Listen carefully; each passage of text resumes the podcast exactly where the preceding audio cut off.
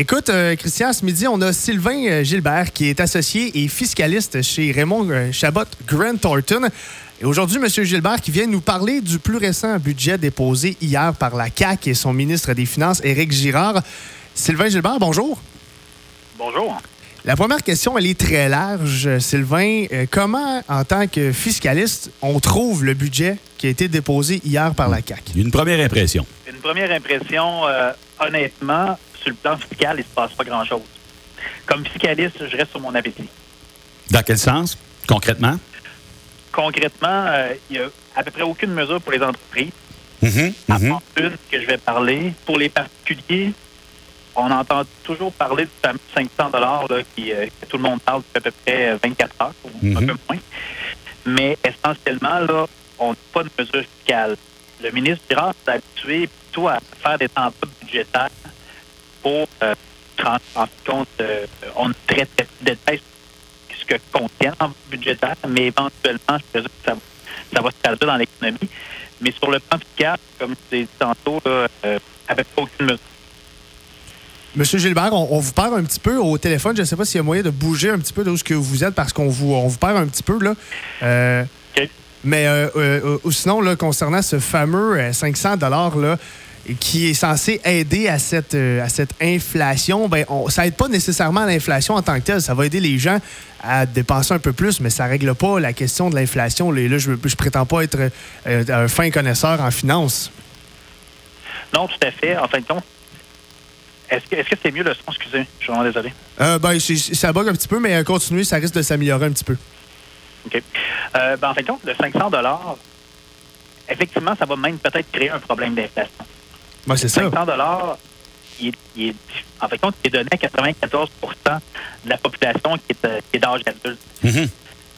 Donc, au global, c'est un peu comme augmenter le salaire minimum pour tout le monde. Ça, ça crée de la pression sur les prix, puis ça augmente les prix. Fait que lorsqu'on touche autant de personnes, naturellement, ça va augmenter l'inflation. Autrement dit, autrement dit, M. Gilbert, j'ai l'impression que plutôt que de donner 500 dollars à des gens qui gagnent jusqu'à 99 000, on aurait dû plutôt donner 500 ou plutôt 1000 dollars à des gens qui gagnent 50 000 et moins pour que ces gens-là payent ce dont ils ont besoin pour vivre quotidiennement et non pas aller consommer pour euh, s'acheter un, je sais pas moi, un, euh, de, gros achats ou partir dans le sud avec, comme certains vont faire. Exactement, je suis 100% d'accord avec vous. C'est euh, une mesure, à mon avis, ça, c'est une mesure é- électorale. C'est vraiment pas une mesure pour contrer l'inflation. Le fait d'en donner à ceux qui ont beaucoup d'argent plutôt que se limiter à en donner à ceux qui en ont besoin. C'est ça que vous voulez dire? Tout à fait. Parce que le, le panier d'épicerie, mettons que ça a plus d'importance Mhm. lorsque euh, on gagne euh, 50 000 que lorsqu'on en gagne 100 000 OK. Mais il y a quand même un paradoxe dans tout ça, c'est que on, nous, le, le monsieur tout le monde, on entend souvent dire que pour faire rouler l'économie, il faut dépenser. Alors que dans ce cas-ci, quand l'inflation est comme ça, il y a une rareté de, certains produits. On dit que l'inflation, dans le fond, c'est guidé par une, euh, une problématique au niveau de l'approvisionnement. Donc, plus le produit est rare, plus il y a une demande, plus ça coûte cher. Tout à fait. Ben, en fin de compte, lorsqu'il y a trop d'argent dans l'économie, présentement, Ça fait drôle d'entendre, ça. il- ben, en fait, ce qu'on peut regarder, c'est que le gouvernement fédéral a mis énormément d'argent dans l'économie. Ouais. Quand on regarde la situation des, euh, de nos clients, chez nous, de nos entreprises, il y a beaucoup, beaucoup de liquidités disponibles pour faire des achats, pour dépenser. Lorsqu'on est en, situation d'inflation, normalement, on devrait retirer de l'argent de l'économie. Ouais, OK. On devrait pousser l'épargne, avoir un programme que je pourrais appeler, par exemple, euh, gouvernement épargne, Québec épargne plus, puis de forcer les gens à épargner, par exemple, un, un 100 000 ou un 50 000 ou un 10 000, peu importe, subventionner ce genre de placement-là, mais dans la mesure où l'argent n'est pas sorti, euh, euh, mettons, pour une période de 5 ans. À ce moment-là, tu retires l'économie ou de l'argent de la circulation.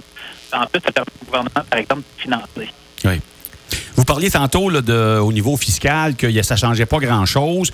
Vous avez dit, euh, vous avez mentionné votre déception de voir que les entreprises, effectivement, n'ont pas grand-chose pour eux autres.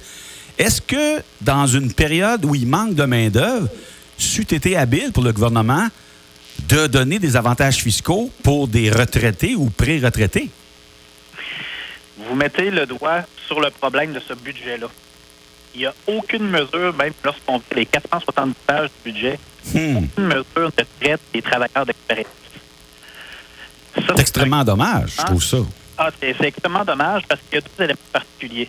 On a beau mettre de l'argent dans l'économie. Par exemple, on met 8,9 milliards dans la santé. Quand on regarde le budget, on dit qu'on va améliorer les conditions de travail des personnes qui travaillent nécessairement euh, au niveau de la santé. Mais le problème n'est pas un problème d'argent, c'est un problème de main-d'œuvre. Voilà. Donc, euh, euh, on a beau mettre au- en plus, est-ce qu'on va vraiment pouvoir améliorer euh, la situation, les conditions de travail de ces gens-là? C'est un réel problème. Même quand on parle de nos industries, c'est la même chose. Ils veulent grossir, ils veulent prendre l'expansion. Le premier problème qu'on a dit, j'ai pas de main-d'œuvre. Ouais. Il, il est là le problème. Et euh, en terminant, dernière question, euh, M. Gilbert, est-ce qu'il y a d'autres euh, subtilités intéressantes dans ce budget-là que, que moi, Christian, on devrait savoir en tant que, que- que citoyen? Assez normal, j'ai envie de dire. Est-ce qu'il y a des subtilités intéressantes qu'on de- qu'on- qu'on devrait savoir? Parce que ce qui est intéressant, c'est qu'on a investi dans l'éducation supérieure. Donc, un OK. 2,8 milliards, qui est quand même intéressant, qui était un, portefeuille quand même négligé dans les dernières années. Ça, c'est c'est vraiment intéressant. Puis, on est bien équipés ici dans les cantines de l'Est, nos deux universités. Oui, Fait que ça, ça devrait faire du bien. Oui, vraiment. d'accord. Monsieur Sylvain, oui, oui allez-y, continuez. Ben, au niveau des étudiants, finalement, ils ont un petit congé. euh, ceux qui ont des prêts étudiants, pas les étudiants, mais des prêts étudiants, Oui. euh, euh, ils vont avoir un congé de paiement d'intérêt jusqu'au Oh, 31 mars 2023. Fait que ça, OK, quand même. c'est un bonus qui peut aider nos, nos, ceux qui ont des prêts étudiants. Exactement. Sylvain Gilbert, qui est associé fiscaliste chez Raymond Chabot de Grant Thornton, merci beaucoup d'être passé à Signe FM ce midi. Ça me fait plaisir. Merci, bonne journée, bye bye.